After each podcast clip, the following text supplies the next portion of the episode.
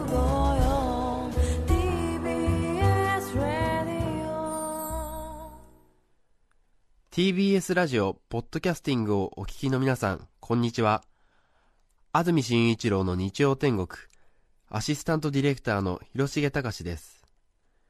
日天のポッドキャスティング今日は199回目です日曜朝10時からの本放送と合わせてぜひお楽しみくださいそれでは6月5日放送分安住紳一郎の日曜天国11時からのゲストコーナーをお聞きください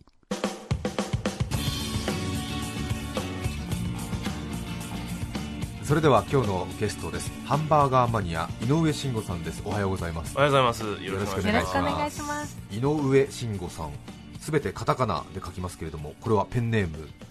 え、いや、これは一応本名。本名ではい。ああそうですか、はいじゃあ井上慎吾さんはい。を探せばはい。わかるわけですねあの、カタカナで井上慎吾って書いてもらえれば。はい、わかります。 そうですはい。今はお仕事は何をされてらっしゃるんですか仕事はですね、あの、はいウェブの企業で、まあ、はい主に広告とかはいを扱ってます。はいそうですか、インターネットインターネット的な、そういうやつです的ねな、はい。そうですかあーさてハンバーガーが大好き、ハンバーガーマニアということですけれども、相当詳しいようですねそうですね。まあ、ええ結構ニッチなジャンルなんで、はああんまり食べ続けてる人がいないっていうのもあるんですけれども。そうですかはい。よくラーメン好きの人はもうブログ、はい本、雑誌、テレビ、今やラジオでも特集されるぐらいですから、ええハンバーガー特集ってでも最近増えましたよね、そうですね、ええちょうど2007年と8年ぐらいからちょこちょこ、あのテレビとかでも特集があったりとかしてますね、あそれでもまだ3、4年ぐらい、そうですね、はうんい、そんなもんだと思います、ああそうですか、はいでも井上さんは多分そんなは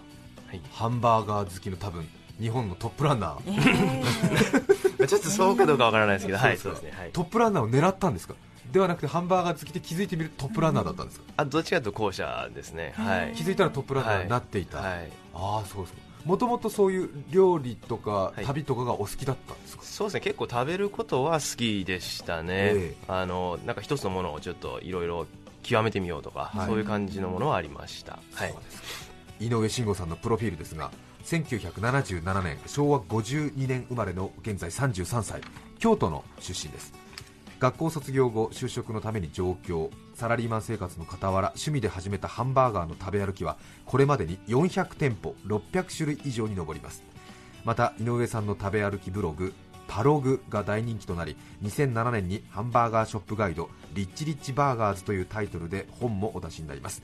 今なお日本一美味しいハンバーガーを追い求め全国を飛び回っていらっしゃいますはいもっとも一番最初のハンバーガーこれちょっといろいろ調べてみよう紹介してみようと思ったきっかけは何ですかえっとですね、はいもまあもともといろいろ食べるのは好きで,、はいで2004年ぐらいから、はいまあ一つのものをちょっと食べてみようかなと、はいこういうふうに考えてそれは趣味で、趣味ですね、はい、はあ完全趣味だったんですけど趣味ででも一つの食べ物を固めて食べようって結 構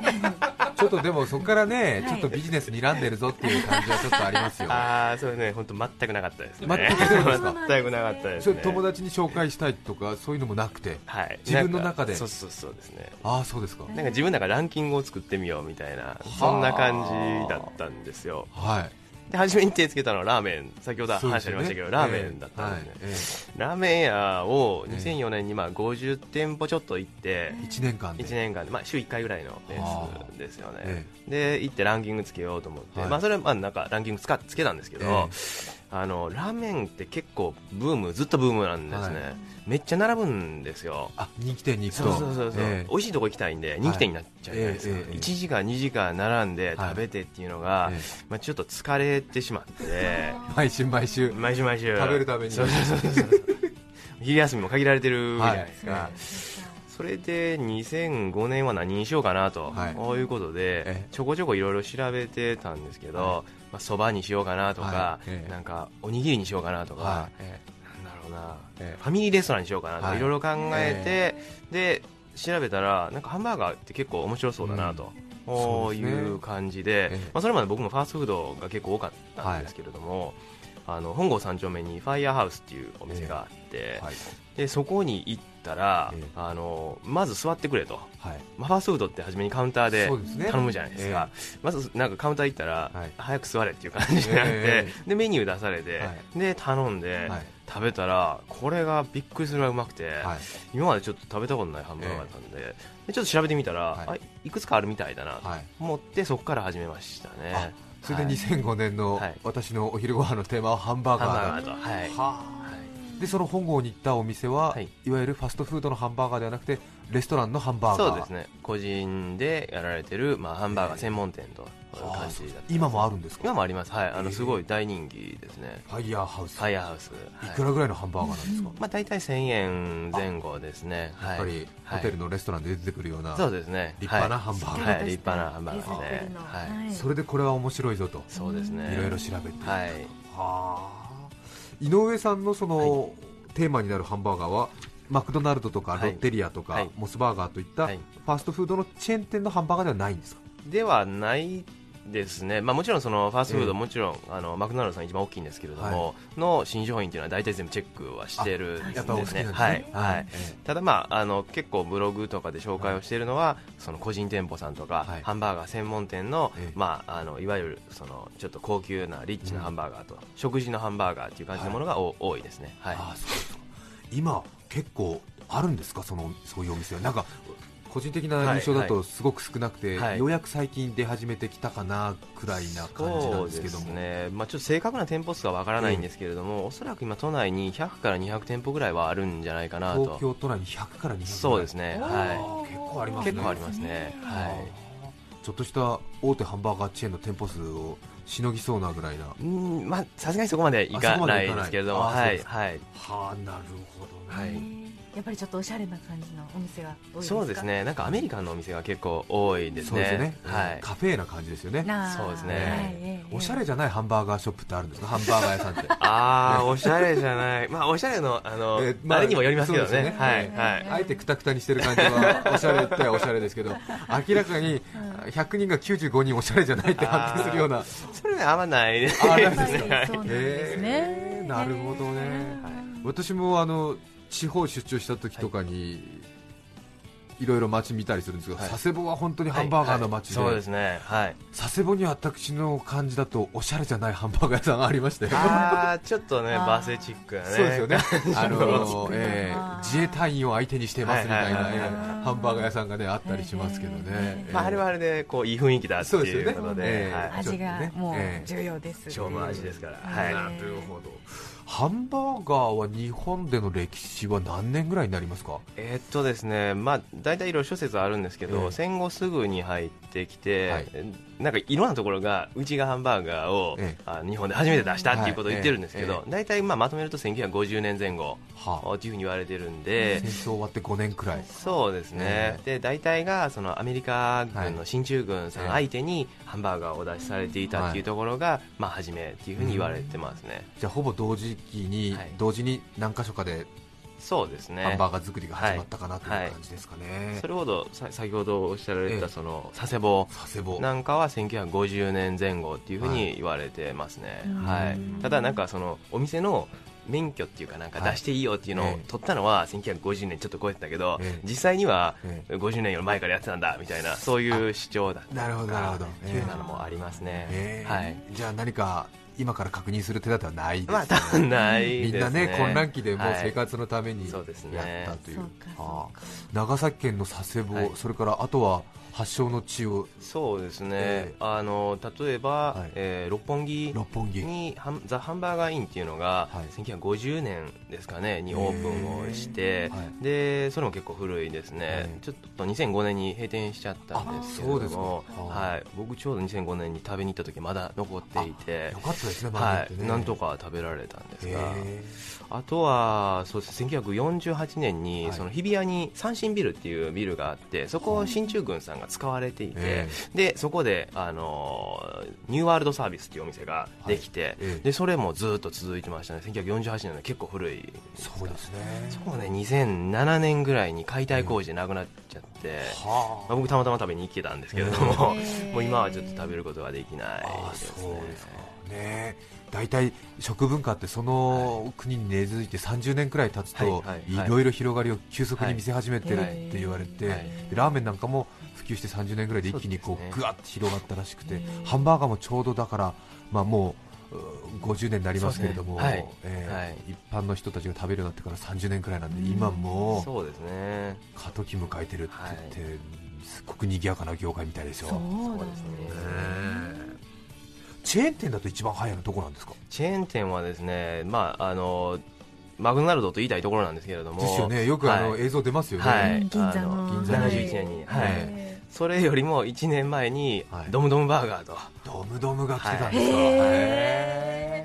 これも結構なんかいろいろあの事情があってはいもともと大英さんとはいマクドナルドさんが、はいあの出そうという話をアメリカのマクドナルドさんと大英さんで一緒に出そうという話をされてたんですね、はいところがなんか出資比率とかで揉めてしまって、はで断念したんですよはで大英さんがだったら自分のところで作ろうとはいいうことになって、ドムドムバーガーっていうへのーあのドムドムって大英グループなんです、ええなんで大英さんの店舗とかはいによく入ってると思うんまであすフけど、はいードコートとかに、はいえそれでドムドムが最初にできたとえ一年早く、一年早くそうなんですか、マクドナルドは当初、はいダイエーと手を組んで日本展開を目論んでいたんだけれども、はちょっと交渉が決裂して、はいダイエーはオリジナルのドムドムを作そうり、ですねはいマクドナルドはまた別の形はでい1年後、日本に入ってくると。はい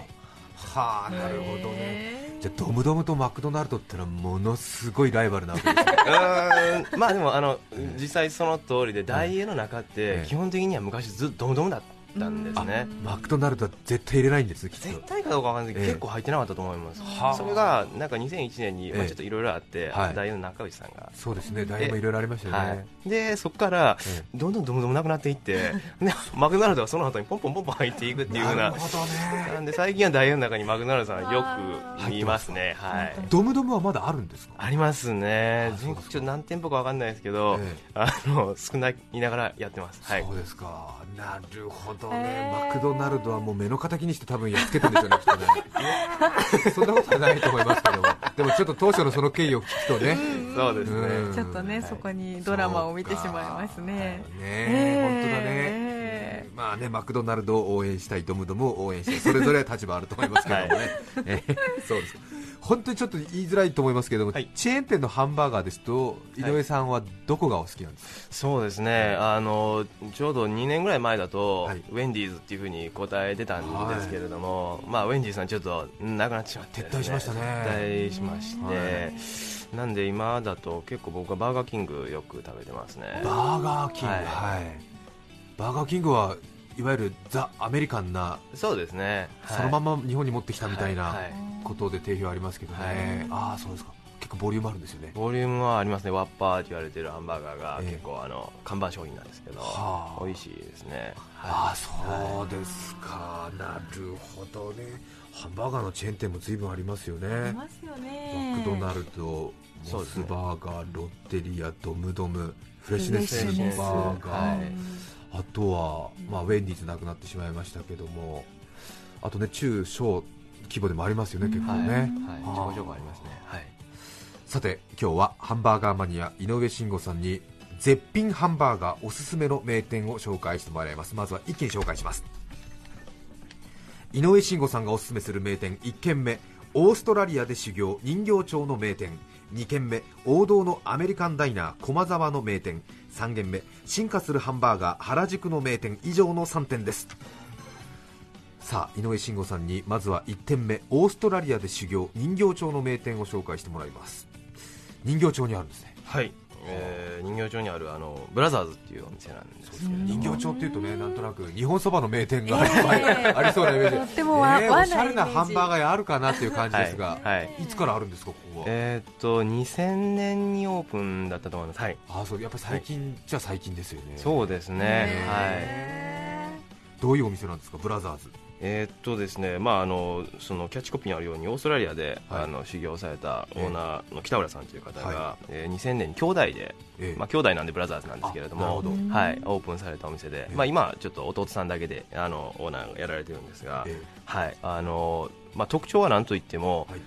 まあ、こういうこと言い言い方すると変なんですけどビジュアルが本当綺麗ですねへー見た目が綺見麗た目がもうあの完成されてますね美しいなんというかそのバンズって言われるパンと、はいまあ、パテ中身あとレタスに至るまではもう綺麗にまっすぐストンとこはうなってる感じおーてかぶれてなくて売れてないです歪みね出してへはいーははみ出しもなしはみ出しもほとんどないと思いますねへーはいい見た目がとにかく美しくて綺麗ですねで味のバランスも良くて、ええまあ、特徴的なのはそのバンズって言われる、まあ、パンなんですけれども、はいちょっと固めに焼いてて、はいでそのせいでサクっていう、まあ、香ばしい香りがうんふーんとするっていうのと、はいあとはあのバーベキューソーえスちょっと甘め甘辛めなんですけれども、これがすごくいいですねお肉のタレがははい、はいあ美味しそ食べうですねたいですね具は何が入ってるんですかえっと、ここはロットバーガーっていうハンバーガーが、はいあのすごい、まあ、看板メニューなんですけれども、お珍しいところだとパイナップルが入ってますねパイナップルはいおーあのパイナップルってちょっと甘い感じなんですけれども、これがこうお肉のはいうまみをこう引き出す、うんまあ、酢豚とかもそそううでですすねよねうんはいはいいう役割をしていてへはあでそれとそのバーベキューソースがすごくあってう、んでシャキシャキのレタスはいレタスがここまた特徴なんですけどこう2つに折りたたむんですねはパあタッとこう普通レタスをこのサイズに切っていくんですけそうどですねちょうどパンの形ぐらいに切って一枚引きみたいな感じですよねそれをえぼわっとこうもうちょっと大きいレタスを折りたたんでこう組み立てるみたいな感じになっていて、折り紙のようにこうはい二つ折り三つ折りぐらいにしてはい入れてあるとはいはまあ、そのせいでシャキシャキっていうこう、うん食感があなるほどはい歯が通る距離が長いっていそうですねピはいタッとしないんですはいねその折りたたんだレタスのその復元力によってその形が崩れるってことはないんですね,、ねはないですねねこれは上手になんかこの芸術的ですねそうですよねはでレタスが一番下なんですかい、下ですねはいレタスが一番下にもかかわらず、んはいその歯ごたえのシャキシャキ感を残す折りたたみ方そうですねなんだろうね熟練のパートさんでもいるのかしらね職人不思議ですよねそうです復ね元力を殺しつつも、うんその歯ごたえ残してるんですからね、ねええもうくったくたのねなんか一夜漬けみたいになってるレタスあるじゃなあいですりかますよ、ええええもうねびっくりするようなも申し訳程度にピロン申し訳と、そうですえよねロットバーガー人形町ブラザーズ、えはいええロットバーガーのロットって直訳するとどういう意味ですか中澤さんえ知らないです知らないなんだろうロットってなんだなんでしょうねなんですかね LOT ですよねきっとね、ええなんかよくねロット番号とか言いますけどもね、ええなんかたくさんのとか、ええ人揃いのとかああなるほどアラトーブのロットああロットオブのああなるほど、ええなるほどって僕がよく言われてあそっかそっかそっかボボリュームたっぷりのという、ね、あたーくさんの具が入ったバーガー人形町、これ人形町に行くとすぐわかりますかえーっとですね人形町も結構ごちゃごちゃしてるので、え簡単にお伝えするとい天崎横丁っていう通りがありまして、はいええそれをあの明治座の方に歩いてもらって、でそうすると緑道公園っていうはいちょっと長めの公園があるので、そこを左折していただくと、えええー赤いお店がありますんでそこがブラザーズさんになりますねパッと見でわかりますかパッと見たら分かりますもうあ赤いんでハンバーガー屋だ赤いはい、ハンバーガー屋さハんンバーガー屋さんかどうかわかんないですけど、えはいあのー平日の夜とか行列もできるぐらいのああそうですか、はいな平るほど日夜にいただくんだよみんな客層はうん客層はもう本当に老若男女といった感じで、 あの若い方から結構地元のあのおじいちゃんおばあちゃんみたいなはい方あも来られたそうりですとかかして、はい、すごい広いでえすえね一。人で入れますか一人全然入ります。はいお。しゃれな格好してなくても入れますかあのくたくたな格好でも 大大丈丈夫で夫ですねすね。はジャージでは入れないい。で配信もいけますよ。いけますか、はい。あはーい大丈夫です。そうですなるほど すごいねねでも細かいガイド本場アメリカの方もびっくりするでしょうねこのそうですね。シャキシはャい。キレタスが下にあるって、そうねねでまた日本人の悪い癖であれだよね、うん外国が発祥のものを美味しくアレンジして外国人に食べさせて 日本ってすげえだろって言わせたいっていうね言わせたありいますよね実際その通りで、うんもう今やちょっとアメリカのハンアメリカンハンバーガーどうしよううん美味しいんですけれども、日本のハンバーガーの方が上かもしれないですね。そうでしょ思うねいますよ、はい焼き具合思いとまか、すよねこの繊細うさん、はもう、これはねちょっとね、うん無理だよね、外国人には無理だよね無理だと思いますこの繊細の感じはねねまず上手に多分縦に積め積み重ねられないよ 多分ねねさて井上さんに紹介していただきます2軒目ですが、王道のアメリカンダイナー駒沢の名店はい。えーっとこちらはですね、はい駒沢公園はのすぐ近くにあるんですけれども、えー AS クラシックスダイナーというお店ですね。はい。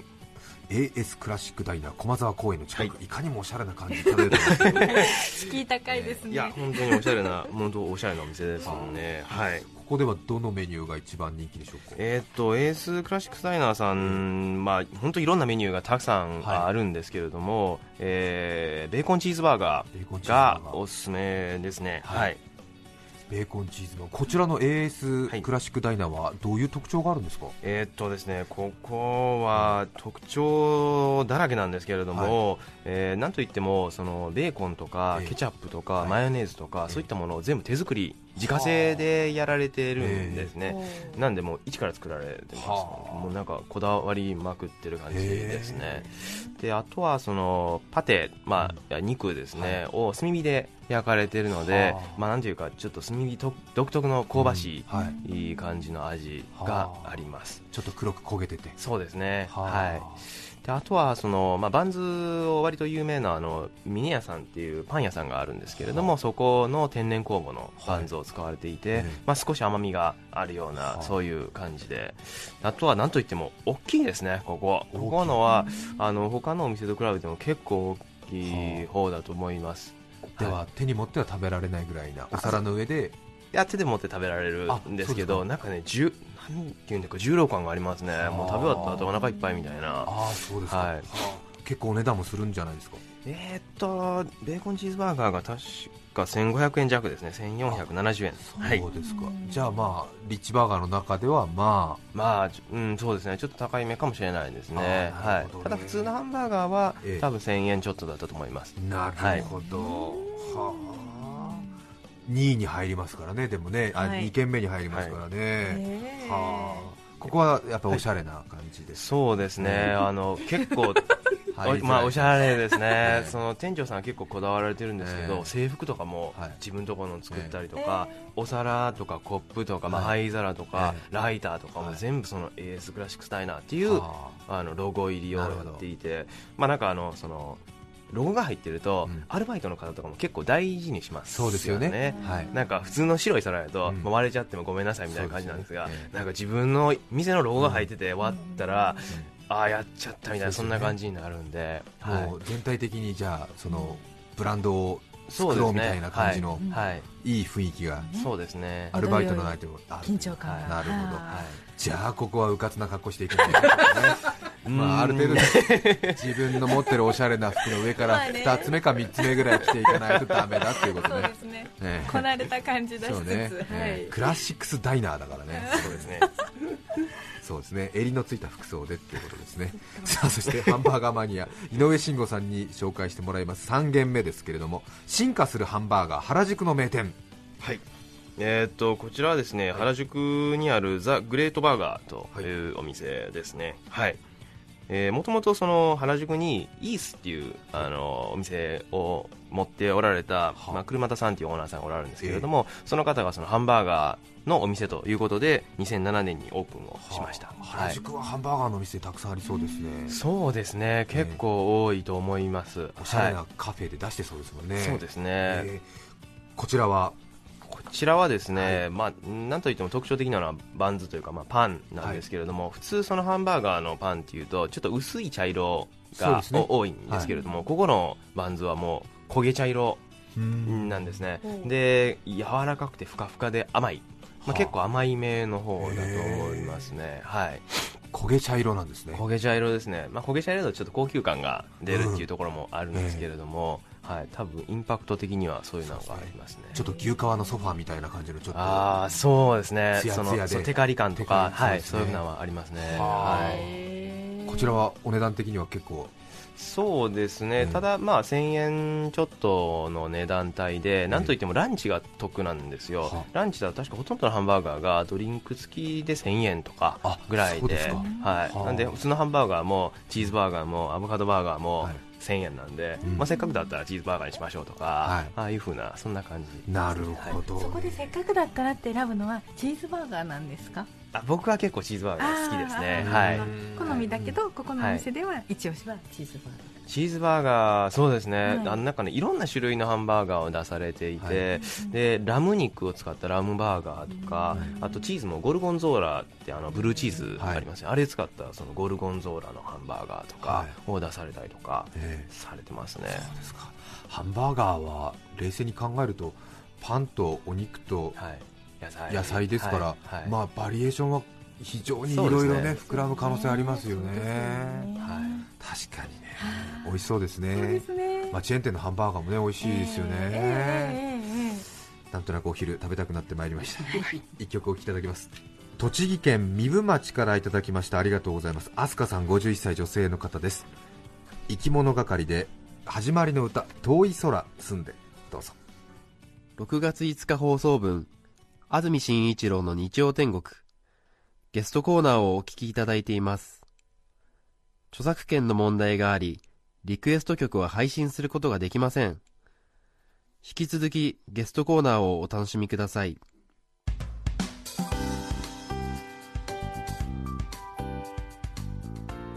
改めまして今日はゲストにハンバーガーマニア井上慎吾さんをお迎えしています大変人気だという井上さんのハンバーガーブログパログ井上さんがこれまでに食べた600種類以上のハンバーガーがすべて写真付きで紹介されていますぜひ一度ご覧になってみてくださいカタカナで井上慎吾ハンバーガーで検索していただければすぐに見つかりますそれからそのブログをまとめた本も出版されていますタイトルは「リッチリッチバーガーズ」陽性者より税別1400円です興味を持たれた方ぜひこちらもご一読くださいこれをもって制覇したくなりそうですはいはいあと私の中途半端な情報なんですけどマクドナルドの結構上の方の人がなんかこのラジオ聞いてるらしいですよあそうなんですか、 ええはいあのよくマグナーさんも新商品はいの,、あの先行試食会イベントっていうのをやられていて、ええはい僕も何回か行ってますね呼ばはれいるんですか、はいすごいですね、えーマクドナルドの商品開発のそのちょっとしたそうです戦ね略会議に呼ばれてるんいでやすか、戦略会議っていうかもう先に食べるんですけど、ええまあ大体最近マクドナルドさんって、はいいなんか2ヶ月で4つぐらい出されるビッグアメリカシリーズとか言って出されるんですけど、その4つをね一挙に食わないといけないんで、えちょっと大変だなっていうところああでもそう井ですね上さんすごいスリムな方ですよね。ええそうですよねやっぱりおしゃれな。ええええハンバーガーマニアってもうちょっと太ってた方がいいなと 思いますけどね、すごいサッカー選手みたいな体型でえね、えええ引き締まって。あらららっていう感じで、やっぱりハンバーガーとかピザ好きはちょっと太ってた方がなんか説得力あるなっていう感じありますが、どうでしょうか。 ええあのイメージ戦略的にが頑張ります 今日はハンバーガーマニアの井上慎吾さんをお迎えしました。ありがとうございましたあり。がとうございまあしたりがとうございました6月5日放送分、安住紳一郎の日曜天国、ゲストコーナーをお聞きいただきました。それでは今日はこの辺で失礼します。安住紳一郎のポッドキャスト天国サッカー日本代表が久々の公式戦結果は新システムが機能せずスコアレスドロー343も442もしっくりいかなきゃ 954TBS ラジオです